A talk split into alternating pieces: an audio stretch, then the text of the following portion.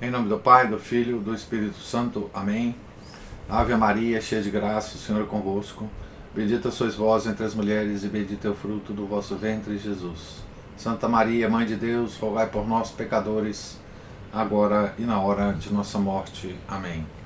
São José, rogai por nós. São Felipe Neri, rogai por nós. São Mateus, apóstolo evangelista, rogai por nós. Santa Teresa de Jesus, rogai por nós. Nossa Senhora de Fátima, rogai por nós. Em nome do Pai, do Filho, do Espírito Santo. Amém. Bom dia a todos. Nós estamos aqui na página 117 da biografia Santa Teresa de Jesus, escrita por William Thomas Walsh. Estamos aqui logo depois da, da, da menção, né? Da, da, do conhecimento né, de Santa Teresa do, do livro As Confissões de Santo Agostinho. Né? Pela mesma época, fins de 1555, ao que parece, estava para haver uma festa no convento da Encarnação e alguns amigos ofereceram à comunidade um retábulo de Cristo que foi colocado na capela. Um dia, Teresa foi vê-lo sozinha. Era extraordinariamente bem feito e vivo. Mostrava o Salvador na paixão, ferido, e ensanguentado. Ela olhou, ela olhou para suas mãos e pés rasgados, o lado aberto, a coroa de espinhos e o paciente rosto sofredor. Todos esses trabalhos tinha ele tomado sobre si por amor dela. Por ela estivera longe de todo amor e compaixão. Por ela, a infeliz pecadora tinha hesitado e contemporizado entre a vontade divina e as atrações do mundo. O pensamento da sua, imagina da sua ingratidão, segundo diz Iepes, foi como um raio de luz vindo do alto que a atravessou até ao coração. Lançou-se por terra, chorando, implorando ao Senhor que a libertasse das cadeias que a prendiam Abre aspas. Meu Senhor e meu Deus, exclamou. Não me levantarei daqui até que me concedais este favor. Foi um momento decisivo na sua vida. Este grito de alma. Pareceram apagar-se nela os últimos vestígios da vaidade e do egoísmo como os pecados de Madalena, se esvaíram sob o olhar penetrante de Cristo. Estava finalmente livre, livre de si mesmo, livre do mundo, da carne e do demônio.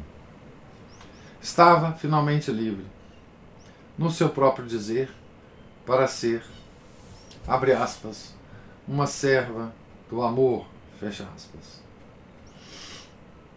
Quando, por fim, ao cabo de muitos anos, Teresa foi capaz de recordar estas experiências calma e objetivamente e aplicar a elas o seu notável dom de introspecção e análise, traçou de passagem na sua autobiografia, porventura, o melhor tratado que algum dia se escreveu sobre a oração mental.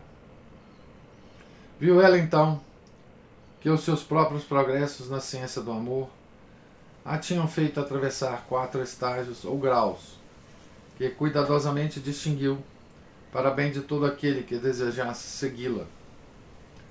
Com intuito de poeta, com instinto de poeta, aproveitou para a representação a metáfora que sempre guardara no seu espírito desde que, sendo menina, tinha exclamado como a samaritana junto ao poço. Abre aspas. Senhor, dá-me dessa água para eu não ter sede. Fecha aspas.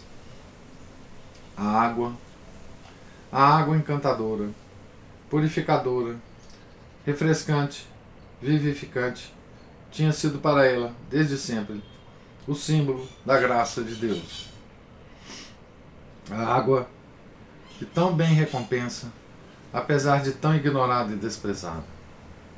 Que sempre tem alguma coisa para dar a quem a procura, embora tão raramente procurada. Considerava sua alma como um jardim em que o seu Senhor desejava permanecer e ser amado. Era preciso começar por arrancar pela raiz as ervas daninhas. Era preciso preparar o terreno. Mas, acima de tudo, para poder crescer alguma coisa agradável, era indispensável a água.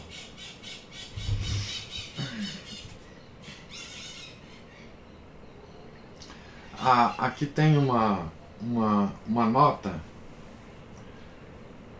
é, que é quando a Santa Teresa diz ter se tornado uma serva do amor, que é interessante ler, que é assim, IEPS, na página 118, nota 87 diz assim: Ieps diz que nessa altura, nesta altura, Teresa atingiu o que os doutores da teologia mística chamam a oração de quietude. Então, é, continuando na questão da, da água, né? A água que quando se bebe não se tem mais sede, né? Abre aspas para Santa Teresa. Parece-me haver quatro modos de regar. Ou um, apanhar água a baldes num poço com grande trabalho. Ou dois, tirá-la dele mediante nora e alcatruzes movidos por um tomo. Assim a tenho tirado algumas vezes, o que cansa menos e dá mais água. Ou três, trazê-la de algum rio ou arroio, meio fácil e rápido, pelo qual tem menor trabalho o jardineiro, mas molhada fica a terra e indispensável se torna regar a miúdo. Ou quatro, por chuvas frequentes e copiosas, modo incomparavelmente melhor que tudo o que fica dito, porquanto é então o Senhor quem rega, sem nenhum trabalho nosso. Essa tem uma nota aqui na, na, biografia dela, página 78. Inseri os números para maior clareza. Teresa podia ter encontrado a imagem do jardim tanto no Antigo Testamento como no Novo. O profeta Isaías, por exemplo, promete ao justo: Serás como um jardim regado e como uma fonte inesgotável. Isaías 58, 11. Essa é a nota do autor, né? O mesmo se passa com os quatro graus da oração mental. Segundo Teresa, cuidadosamente os distingue nos capítulos 11 a 22 da autobiografia. No primeiro grau, a alma está em demanda do recolhimento e da tranquilidade. Nisto pode ajudar-se a si mesma a memória, o entendimento e a vontade tudo é mobilizado. Não deve de tentar suspender o entendimento, pois a leitura e as sérias deliberações servem de ajuda. A oração consiste em amar, o que mais facilmente se consegue pondo-nos na presença de Cristo, amando-o na sagrada humanidade e, se possível, considerando-o no interior de nós mesmos, de preferência em algum passo da sua paixão como por exemplo, quando, preso à coluna, foi flagelado. Para isso exige-se, antes de tudo, coragem. Devemos afligir-nos com os nossos pecados, chorar sobre eles, se pudermos, e, acima de tudo, já que a prova do amor é a simpatia, estarmos prontos a compartilhar os sofrimentos de Cristo, beber o seu cálice, ajudá-lo a levar a cruz. Então esse é o primeiro, né? O primeiro grau, né? Da oração mental. Nesse ponto, Teresa toca no mistério referido por São Paulo naquelas enigmáticas palavras. Eu, Paulo, fui feito ministro E agora me regozijo no sofrimento. Me regozijo por amor de vós, e cumpro na minha carne aquilo que falta aos sofrimentos de Cristo, por amor do seu corpo, que é a igreja. Isso aí é Colossenses, né? A carta aos, aos Colossenses. Essa essa essa trecho aqui de São Paulo é realmente impressionante, né? Sobretudo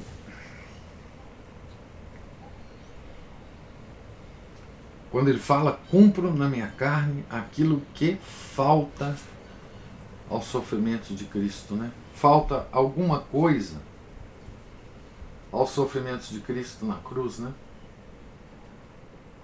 Como se aquele sofrimento ainda precisasse ser é, aumentado ou adicionado, mas não em Cristo, mas em nós, que somos membros da igreja. Né? Ah, nisto consiste a bela doutrina católica do corpo místico. Cristo pede aos seus discípulos que se associem a Ele, quer nos sofrimentos, quer na sua paz e na sua alegria. Abre aspas. Quem não tomar a sua cruz e me seguir não é digno de mim. Mateus 10, 38. Se alguém quiser vir após mim, negue-se a si mesmo, tome a sua cruz de cada dia e siga-me. Lucas 9, 23. Ah. Esse ensinamento de Cristo claramente significa que é salvando-se a si mesmo e salvando os outros, que os seus seguidores, os membros da igreja, seu corpo místico, podem e devem ajudá-lo. É preciso que Cristo sofra nos seus membros, para que o corpo místico seja edificado.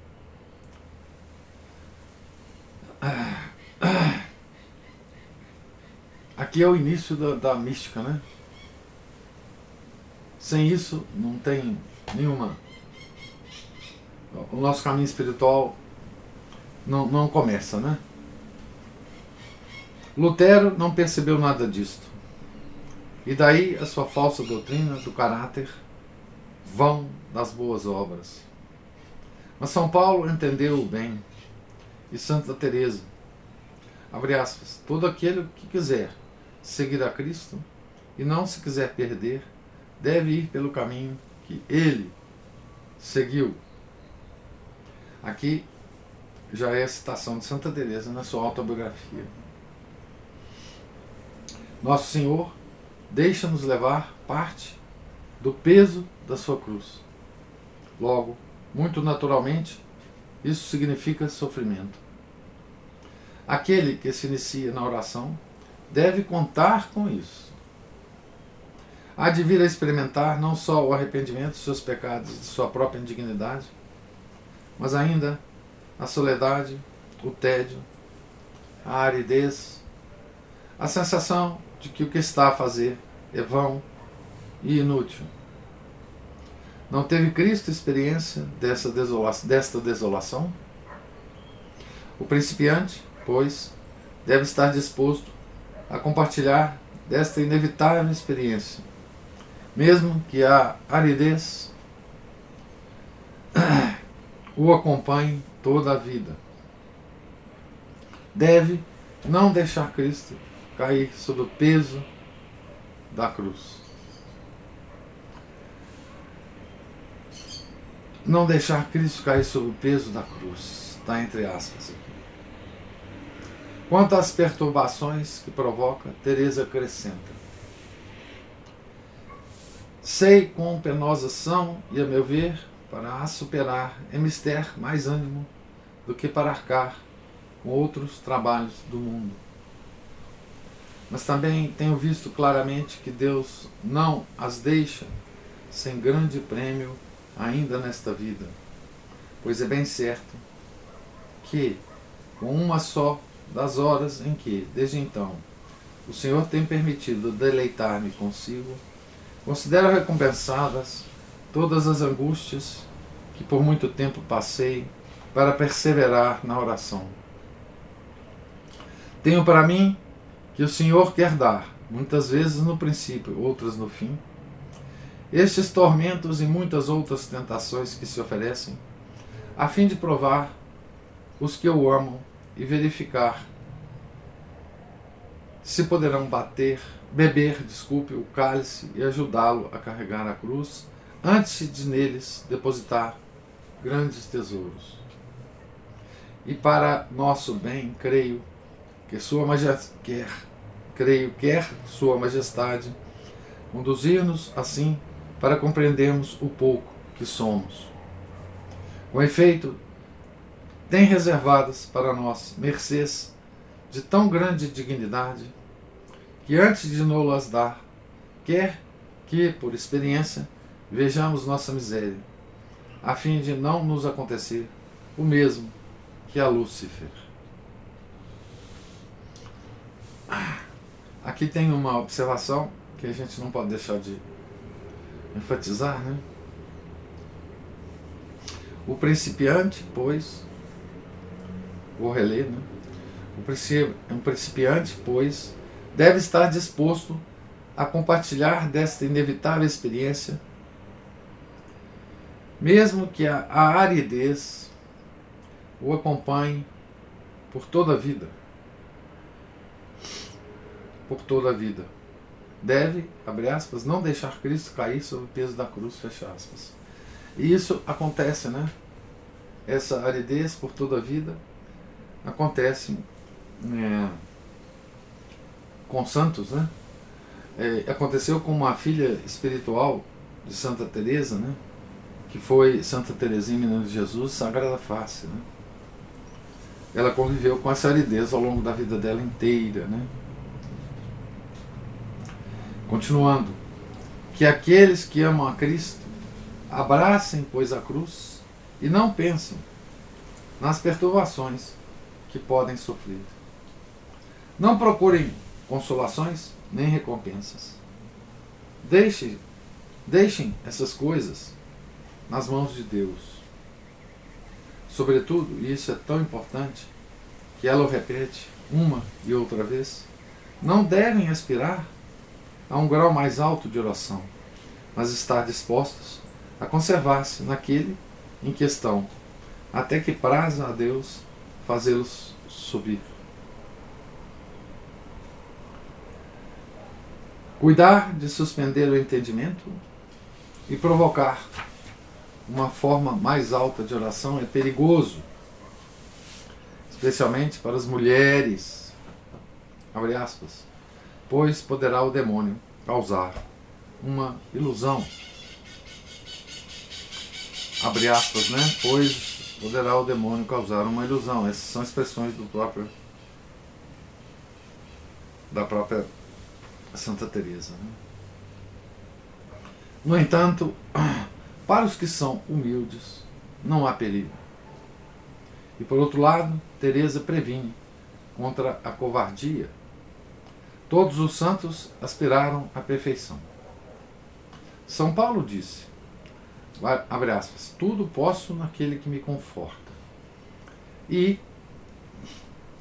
abre aspas, São Pedro nada perdeu por se ter lançado, por se ter lançado no mar. Fecha aspas.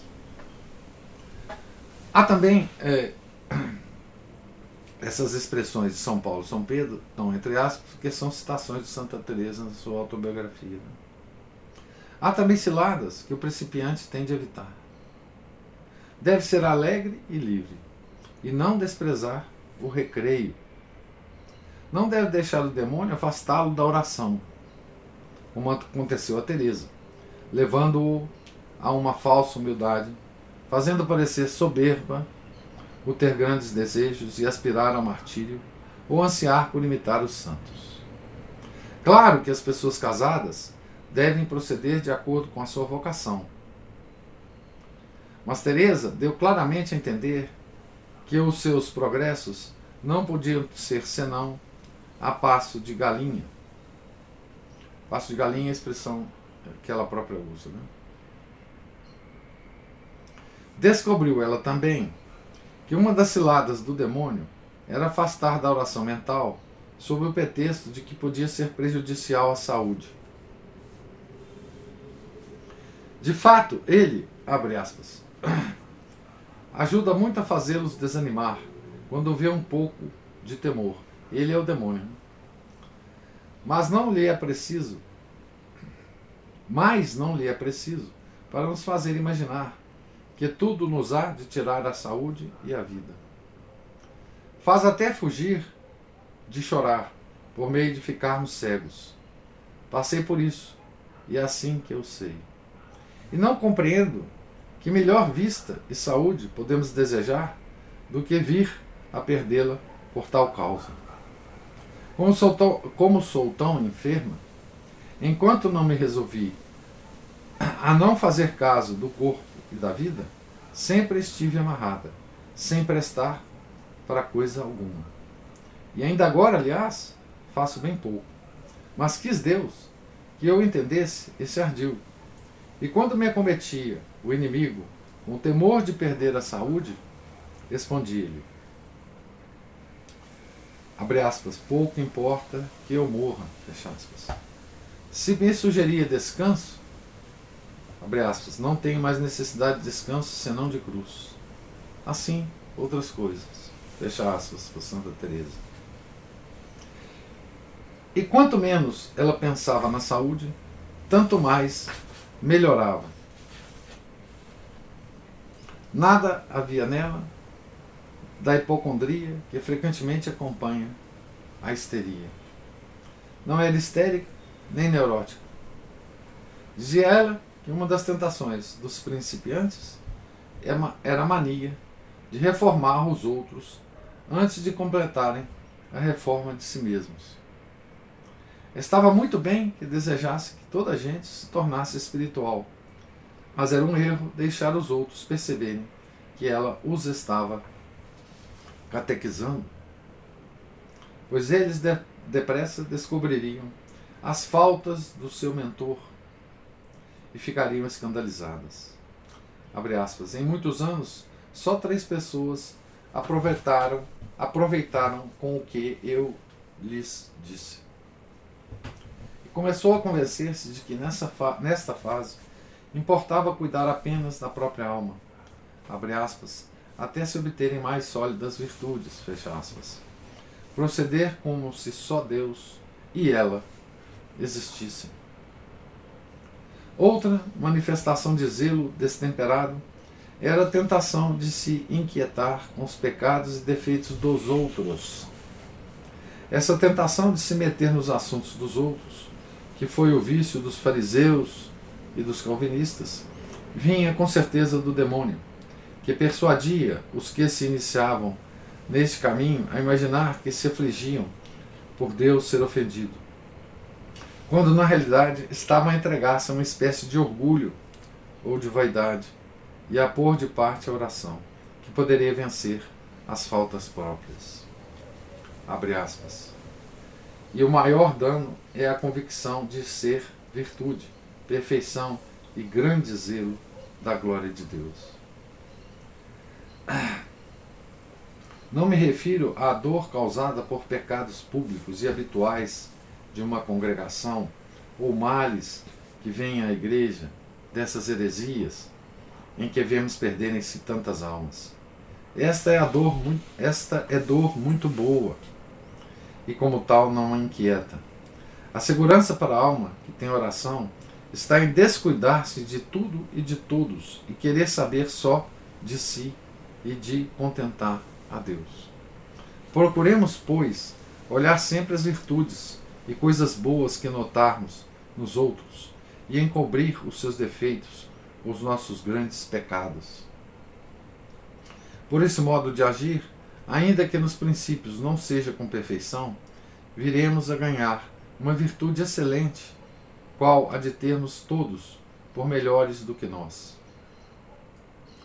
Prestem agora atenção a este aviso, os que discorrem, discorrem muito com o entendimento, tirando de cada ponto muitos conceitos e reflexões. Teresa não era demasiadamente dogmática quanto aos métodos da oração mental. Repetia, nesse ponto, que o melhor processo, segundo lhe ensinava a experiência, era começar por considerar algum episódio da paixão. Por exemplo, o do Senhor preso à coluna. Essas são palavras dela. Né? E com o entendimento, buscar as razões para avaliar as grandes dores e a pena que teria. Sua Majestade, ali tão só, além de outras muitas coisas que um espírito agudo ou pessoa letrada poderá tirar dessa consideração. Este é o modo de oração próprio para todos, quer estejam no começo, quer no meio, quer no fim.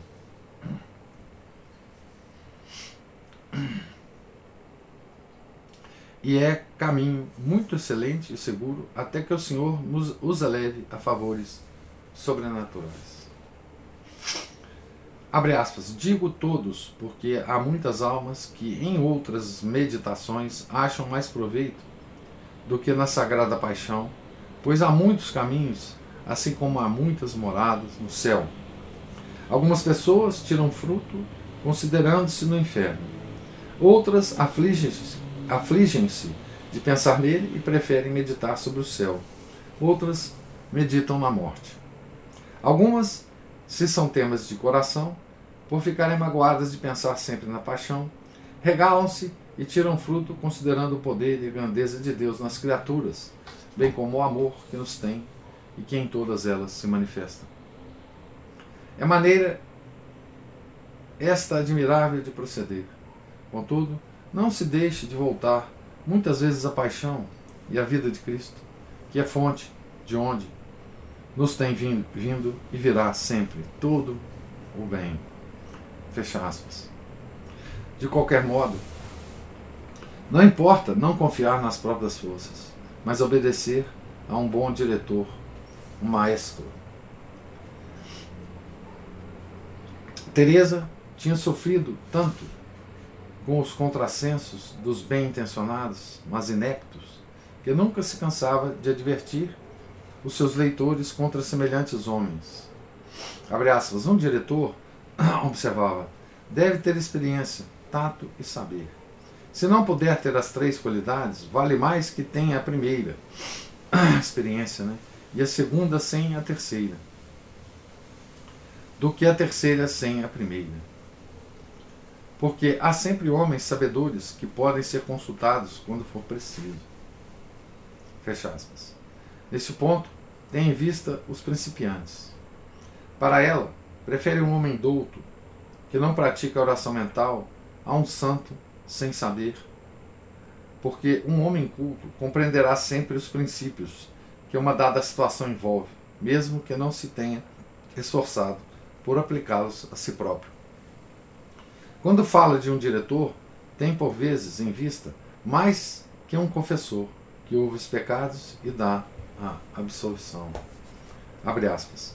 Encontrado almas encurraladas e aflitas por falta de experiência em quem as dirigia, que me causavam lástima. Uma já não sabia o que fazer de si, porque tais diretores, não entendendo o espírito, afligem a alma e corpo e estorvam o entendimento.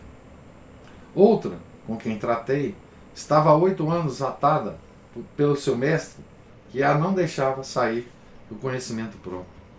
E, no entanto, o Senhor já a havia elevado à oração de quietação, pelo que passava ela muito trabalho. Tais foram as dificuldades com que Teresa lutou neste primeiro grau da oração durante 20 anos, até que se lançou aos pés de Cristo no retábulo e se levantou confortada e liberta. Foi então que recebeu aquele dom misterioso, fora do alcance do humano poder, do segundo grau, a que ela chama oração de quietude. Aqui tem uma nota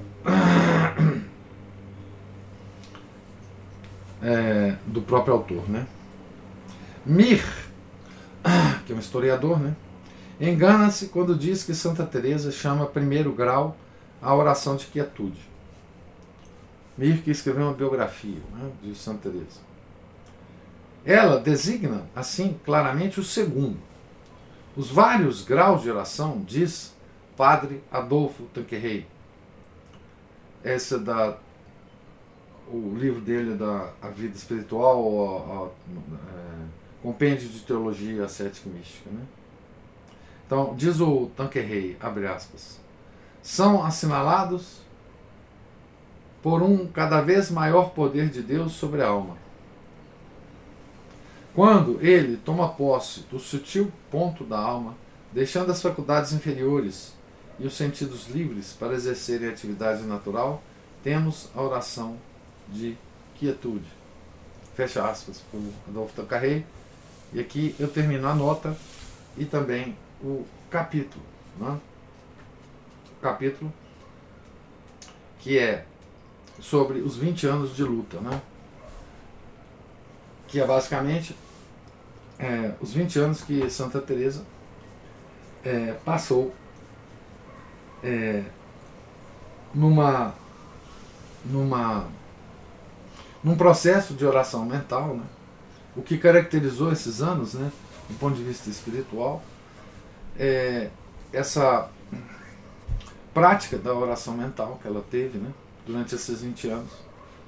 É, nesse primeiro grau, né, que ela descreve bem, né, esse primeiro grau da, da oração é, mental, e que ela, para escrever, ela escreveu isso muito depois né, é, de ter passado por tudo isso, e nos espanta né,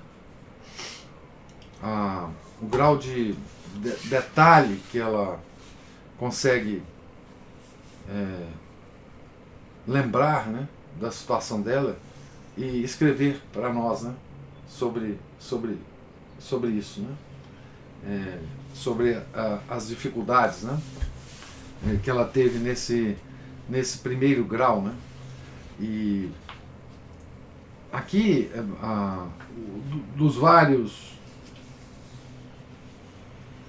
dos vários é, a, aconselhamentos que Santa Teresa dá para quem é, começa a fazer a oração mental, né? Para mim, um dos mais Bom, existem dois, né? Na verdade, existem dois. O primeiro é uma espécie de uh,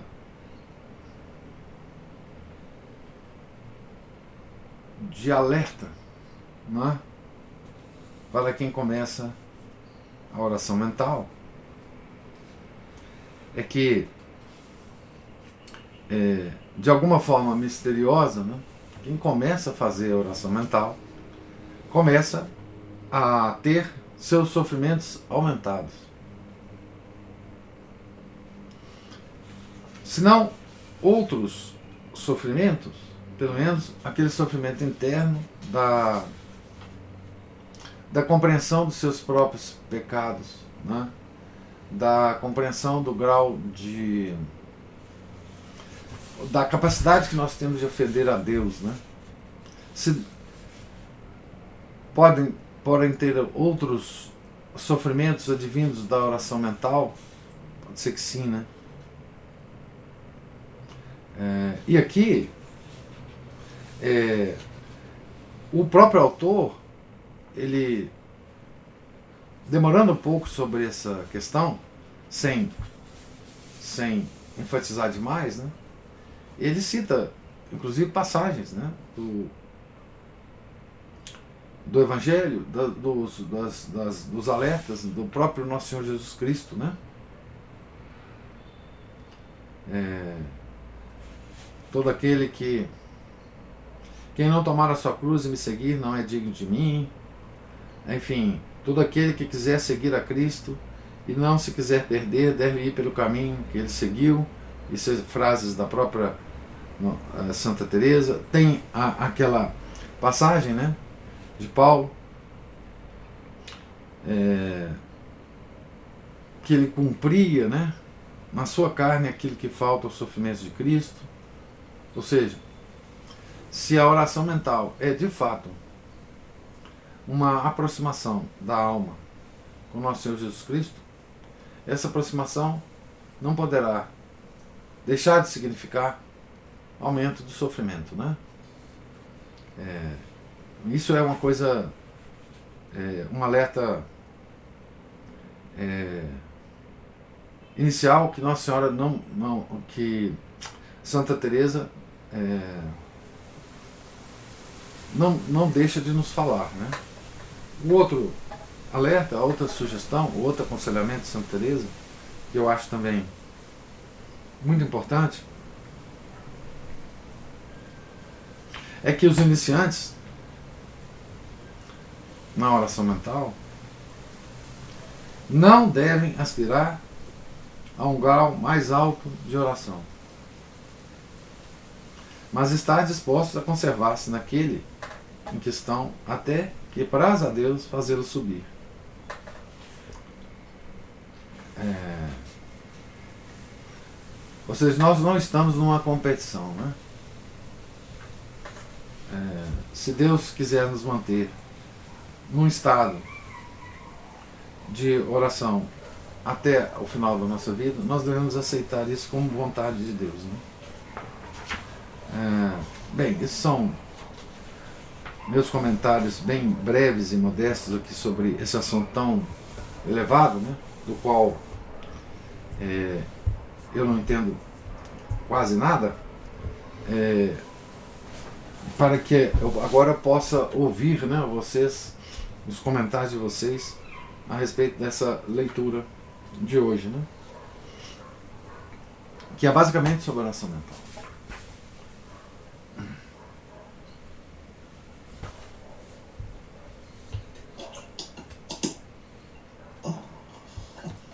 quando fala aqui sobre consolações, eu fico pensando que essa busca quase que frenética nossa por consolações tem a ver com, novamente, né, com orgulho. Sim. Nós tomamos Deus a, a nossa semelhança e não o contrário. Então, assim, nós precisamos ficar o tempo todo nos sentindo especiais. Então, como se Deus é, fosse capaz, assim, entre aspas, né, de dar mais a um filho do que a outro. Ele dá o quanto, mesmo que ele dê, dê muito a uma pessoa, ele tem capacidade de dar muito a outra. É, é infinito. Um é infinito. E nós ficamos aqui querendo ser sempre especiais.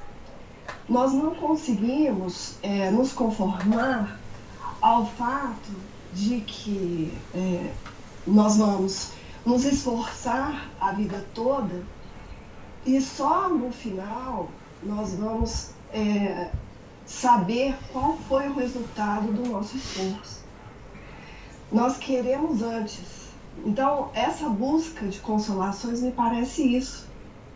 Me, me parece essa coisa, porque hoje em dia, porque essa questão de, se eu não gosto dessa palavra, né, autoestima. Hum, não gosto não. Porque, pois é, porque, é, na verdade, nós temos, é, todos nós, é, meio que, como intrinsecamente, uma desconfiança da nossa miséria. Né? Então, a gente fica lutando contra essa nossa miséria, ao invés de nós entregarmos essa miséria nas mãos de nosso Senhor. Né? A gente faz tudo errado, porque a gente está muito desorientado. Né? Além de nós sermos muito. É, nós sermos desordenados por causa do pecado original, nós ainda somos desorientados por causa de todas essas imposições e ideias que o mundo coloca na nossa cabeça, né? Então, é, isso, essas consolações me parecem, na verdade, essa coisa de que nós sempre queremos, é, nós enxergamos essas consolações até como Deus passando a mão na nossa cabeça, né? a gente precisa sempre de um afagozinho. É, porque a gente não consegue, é, na verdade, enxergar todo o bem que Deus, Deus nos deu. Né? Nós estamos completamente desorientados. Né? Nos deixamos levar para essas coisas aí de autoestima, como diz o senhor. É. Eu não sei se eu me fiz entender. Mas... Fez, muito bem. E eu queria fazer um comentário. Ó, é, esse negócio de consol... quando esses santos místicos falam de consolações na oração mental, eles estão falando de uma de um fenômeno de é, místico muito elevado, né? É, essa é, que esses fenômenos é, ocorrem é, nas, nos místicos experimentados. Né? É, agora, de um modo geral, né, consolações, Deus está dando a todos nós o tempo inteiro. Né? Então, a primeira coisa que a gente tem que pensar é o seguinte sobre isso. Nós não merecemos nenhuma consolação. Portanto, não há o que cobrar não é, de Deus sobre isso. É... Segundo, essas consolações elevadas para aqueles que experimentados na oração mental, isso nós não temos nem ideia do que seja. Porque eles descrevem, mas eles descrevem de forma muito. É, muito. É porque eles também não têm palavras para descrever esse tipo de fenômeno. Né? A segunda coisa a respeito de consolações é que Deus nos dá consolações no nosso nível, nas nossas, é, na, na, nossa vida. Não é? Deus nos dá é, é, não essas consolações, né? de um São Francisco Xavier, né? Eh, São Francisco Xavier pedia a Deus para parar com aquelas consolações, porque ele já não aguentava mais. Né? Mas Deus nos dá consolações na medida em que a gente progride. É preciso que a gente esteja com os olhos abertos para ver que Ele está nos dando consolações. Né? É, no nosso nível de, de proporcional ao nosso, ao nosso, ao nosso progresso. Né? Deus nunca esquece de nós, de nenhum dos filhos dele. Né? Então, quando a gente compara um, uma Santa Teresa, São Francisco Xavier, as consolações que eles tinham com as nossas, a gente acha que nós não temos nenhuma. Mas é, é porque o grau de proporção, a, a proporção aí é, é muito desfavorável a nós. E tem que ser, né? Porque nós não merecemos nenhuma consolação, né? Não preciso. preciso se, não se, não, se a gente não partir desse ponto, nós vamos sempre ficar é, como é, aquele, aquele menino que queria um brinquedo no Natal e o pai não deu. Né? Nós não merecemos nenhuma. No entanto, Deus nos dá alguma, na proporção da nossa, da nossa caminhada. Né? O que nós não devemos esperar é por consolações, porque, embora Deus nos dê, nós não merecemos nem a que Ele nos dá e nem a que nós aspiramos. Né? É, então, assim, eu concordo plenamente com você. A gente é aqueles menininhos mimados que esperam do pai algo que ele não vai nos dar. Né? E, assim, isso, para mim,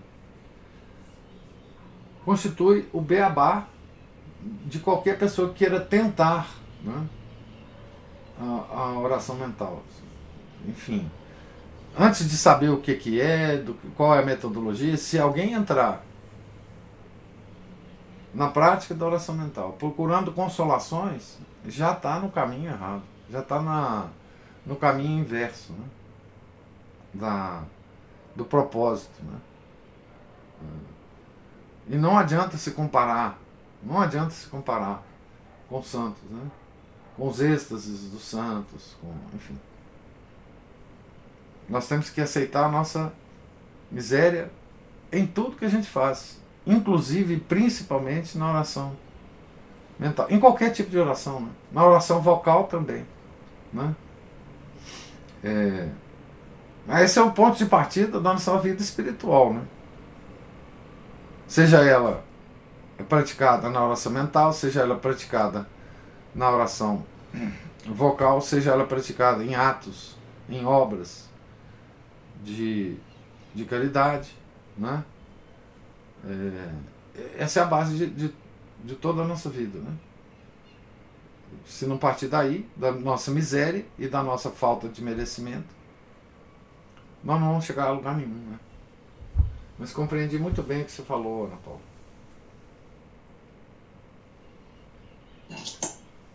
Então que nesse mundo midiático que a gente vive, a gente não se conforma com coisas que não apareçam para os outros.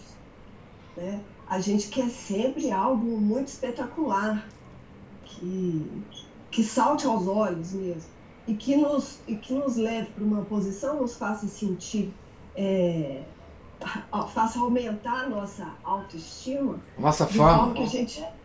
Nossa fama. Que de uma maneira que. Porque senão a gente fica deprimido, né? É. a gente não. A gente tem que sentir alguma coisinha. E mostrar para os né? outros, né?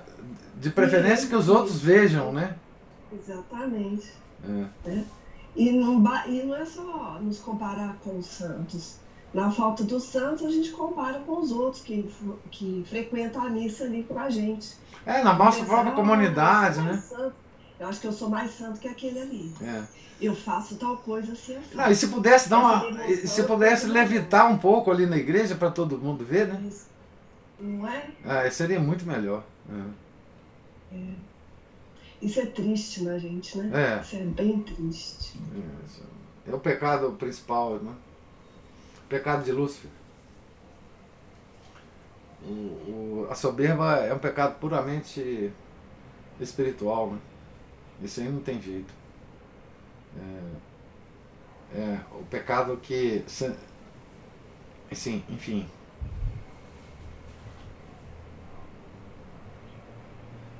A, a Maria Cristina está falando aqui, gostei muito da parte que fala de sermos fariseus, da preocupação com os outros. Ah, sim! Sim. É. É uma espécie de soberba, né? É, é a o, o, é a é a oração, né? Do fariseu e o, é, e o publicano, né? É aquela. Eu... Pode falar. Não, eu ia falar que eu achei interessante a diferença que ele coloca entre a nossa preocupação com a igreja, com as, que, a, as questões amplas e a preocupação com o outro. Porque quando a gente se preocupa e sofre com as, os abusos, as coisas assim que a gente vê, não é uma coisa pessoal, né? A gente está é. sofrendo com o todo. Mas quando a gente fica ali olhando para o outro, é uma coisa pessoal. E aí, no fundo, igual ele falou, é um orgulho e uma vaidade, né? É. Por uma vaidade porque a gente, a gente acaba se usando como medida de todas as coisas. É muito difícil a pessoa que não, não se tem como medida de todas as coisas. Então você fica comparando os outros com você e no final, no fundo, aquela preocupação pode ser só uma vaidade e um orgulho, né? Eu gostei muito dessa parte. É muito. É como no, no fariseu é, rezando, né? É, e se gabando de ser assim, de ser assado, de fazer jejum, de não sei o que, etc, etc. É, e então, isso é a comparação dele com os outros, né? E o publicano. Né? É, então, assim, é, nós temos atitudes farisaicas é, permanentemente, né? Essa, inclusive, assim, quando a gente comenta, né? Muitas vezes, quando a gente comenta, é... Não, eu queria dizer, não é comenta. Eu, quando a gente tem uma preocupação com os outros, de forma que nós começamos a pregar para os outros, né? Sobre as coisas de Deus, é, o que nos ataca é simplesmente o, o orgulho, né? Muitas vezes nós não estamos interessados em que as pessoas para as quais a gente está pregando, entre aspas, se convertam. A gente quer que elas se convençam de que nós somos santos. Veja que coisa maravilhosa que ele está falando. Veja que coisa, que ser humano sensacional que esse cara deve, deve ser, né? Para estar falando tantas coisas, tantas coisas maravilhosas, né? A gente quer exatamente esse, esse retorno das pessoas. Né? A gente está pouco se lixando o destino da alma dessa pessoa. Né? Muitas vezes ocorre, né? com todos nós. Né? Essa excessiva preocupação em converter todo mundo. Né? Não, que converter, nós temos. Tá certo? E, e ela fala, a, a Santa Teresa fala, isso nos afasta de nós mesmos, nos afasta da nossa própria oração e faz mais mal para os outros do que se a gente estivesse simplesmente rezando por eles. Né? Muito interessante, realmente. É uma parte. Uma parte, uma, um alerta muito importante né, de Santa Teresa, que o autor, inclusive, enfatiza e, e amplia um pouco né, no texto dele. Daí a gente confia pouco na oração. Que a gente não acredita que só rezar pelos outros é só, Isso. tipo assim, gente. É só o que nós temos que fazer, né? É verdade. O Márcio ia falar alguma coisa. Oi, professor. Diga. É, esse trecho aí que a, que a, que a Maria Cristina comentou é interessante. O, o, tem um trechinho da, da ladainha da humildade que fala isso, que eu me alegre que os outros é, é, se tornem mais santos do que eu e que eu me torne santo no melhor que eu puder. É, tanto quanto me é for possível. Exatamente isso, tanto quanto for possível, né? Que, aliás, é, a, a, a ladainha da humildade, tem que ter muito cuidado com ela, porque é, Deus, ele, ele quer nos mandar essas, essas, essa, essas provações, vamos dizer assim, de forma que a gente possa se assemelhar a Ele no sofrimento. E é fazer, fazer a ladainha da humildade rezando essa ladainha da unidade, rapidinho a gente atrai um cemitério de cruzes na gente. Ah. Então a gente tem que ver o tanto que, que a gente é, precisa beber desse cálice, mas não está preparado para ele muitas vezes, né? E precisa se preparar para isso.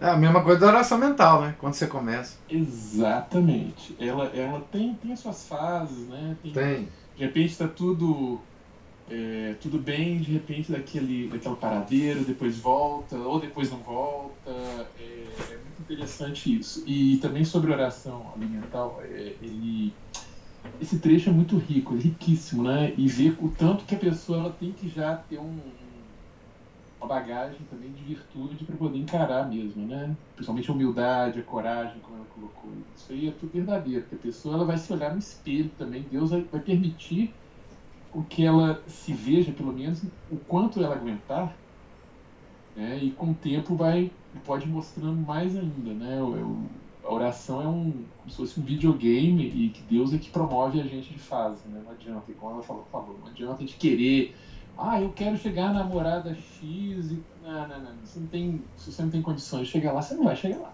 Quem dá promoção é Deus. Né? Não. É, então, cada parágrafo desse trecho que o senhor leu hoje dá para poder sentir, assim, dar margem inúmeros comentários, inúmeras digressões sobre o assunto. Mas o mais importante é fazer. Porque as pessoas, né, eu volto a citar a Santa Teresa de Lisieux, a outra Teresa, é melhor falar com Deus do que de Deus. Então isso resume tudo, inclusive essa parte de, de querer ficar convencendo os sim, outros a fazer sim. isso, aquilo. Porque não adianta. Igual muitas vezes eu falo, deixa, não adianta pessoa não está interessada, não vai querer. A própria Santa Teresa, a Santa Teresa conseguiu que duas, três pessoas tirassem proveito de, de, das coisas que ela ensinava. Durante anos. Isso aí né? para poder convencer uma. Hum. É como eu falo, às vezes eu penso na catequese, se eu conseguir. É, é, quer dizer, se Deus conseguir através de mim, né, fazer com que uma dessas pessoas aqui se torne uma pessoa séria e, e, se, esforçar na, na na vida cristã aqui já me deu por satisfeito. É. Então, assim, eu vou ser só um, uma, das, uma das marteladas que Deus vai dar e tantas outras que as pessoas já vai levar na cabeça, né? É, isso mostra também que a gente deve fazer o nosso trabalho sem pensar nesses números, né? Exato. Porque... Não, a gente entrega para Deus. Né? É. é negócio. Deus passa a bola pra gente, a gente bate a bola de volta para Deus, na tabelinha ali. Vamos ver o que, que vai é. dar, mas o importante é a gente não deixar a bola passar, né? É, exatamente. Sim, agora os números. E outra coisa, esses números você nem saberá, né? Quantas pessoas você toca com as suas palavras é, na, na, sua vida inteira? Você nunca saberá. É. Exatamente. Tanto é que tem, tem, tem vezes que a gente tenta ajudar, aconselhar, sugerir, e não adianta, e na hora da comunhão, tô lá com a hóstia na língua e tô lá conversando com Deus. Olha, eu não tenho competência para isso. O Senhor arrume alguém, alguma circunstância que faça com que essa pessoa toque porque ah. se toque porque eu não consigo. É. Né? Exatamente. Eu tô aqui, a minha marcação tá fechada em cima de mim, eu não sou habilidoso, então eu toco a bola para outro, se eu encaminho a bola para uma pessoa que sabe jogar esse jogo para frente. É, é a única coisa mesmo... que, é, a única coisa que a gente pode fazer é isso.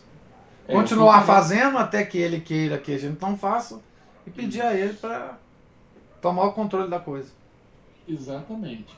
E, e, assim, vou nem me estender muito mais, porque senão isso aqui dá, dá assunto até com congresso.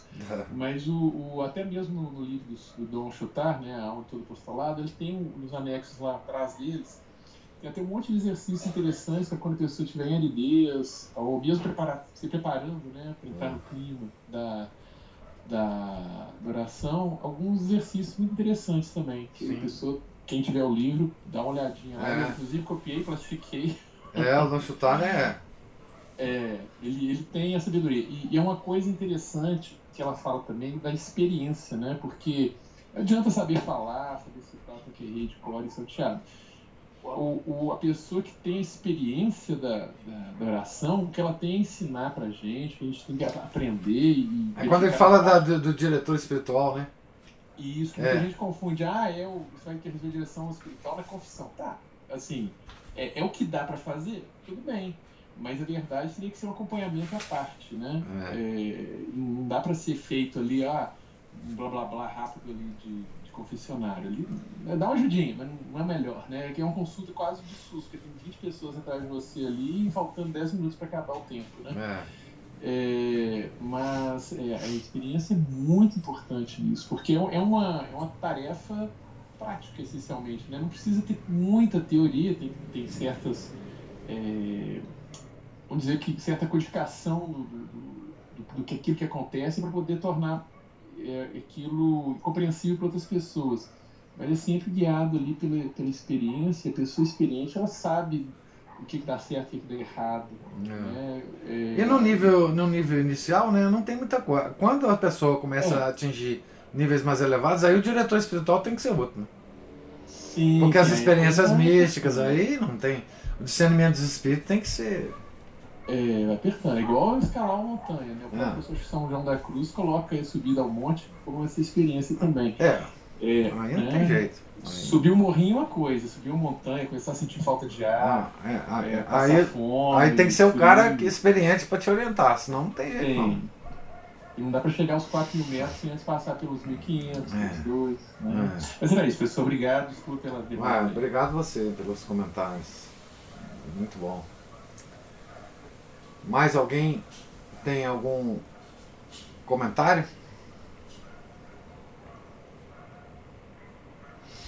Então, é, nós estamos então na página 129, no início do capítulo rendição triunfante.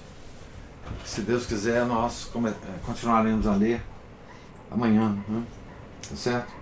Deus lhes pague a presença, a paciência, os comentários, as observações. Fiquem todos com Deus, tenham um santo dia. Em nome do Pai, do Filho e do Espírito Santo. Amém. Ave Maria, cheia de graça, o Senhor é convosco. Bendita sois vós entre as mulheres, e bendito é o fruto do vosso ventre, Jesus. Santa Maria, Mãe de Deus, rogai por nós, pecadores, agora e na hora de nossa morte. Amém. São José, rogai por nós. São Felipe Neri, rogai por nós. São Mateus, apóstolo evangelista, rogai por nós. Santa Teresa de Jesus, rogai por nós. Nossa Senhora de Fátima, rogai por nós. Em nome do Pai, do Filho, do Espírito Santo. Amém.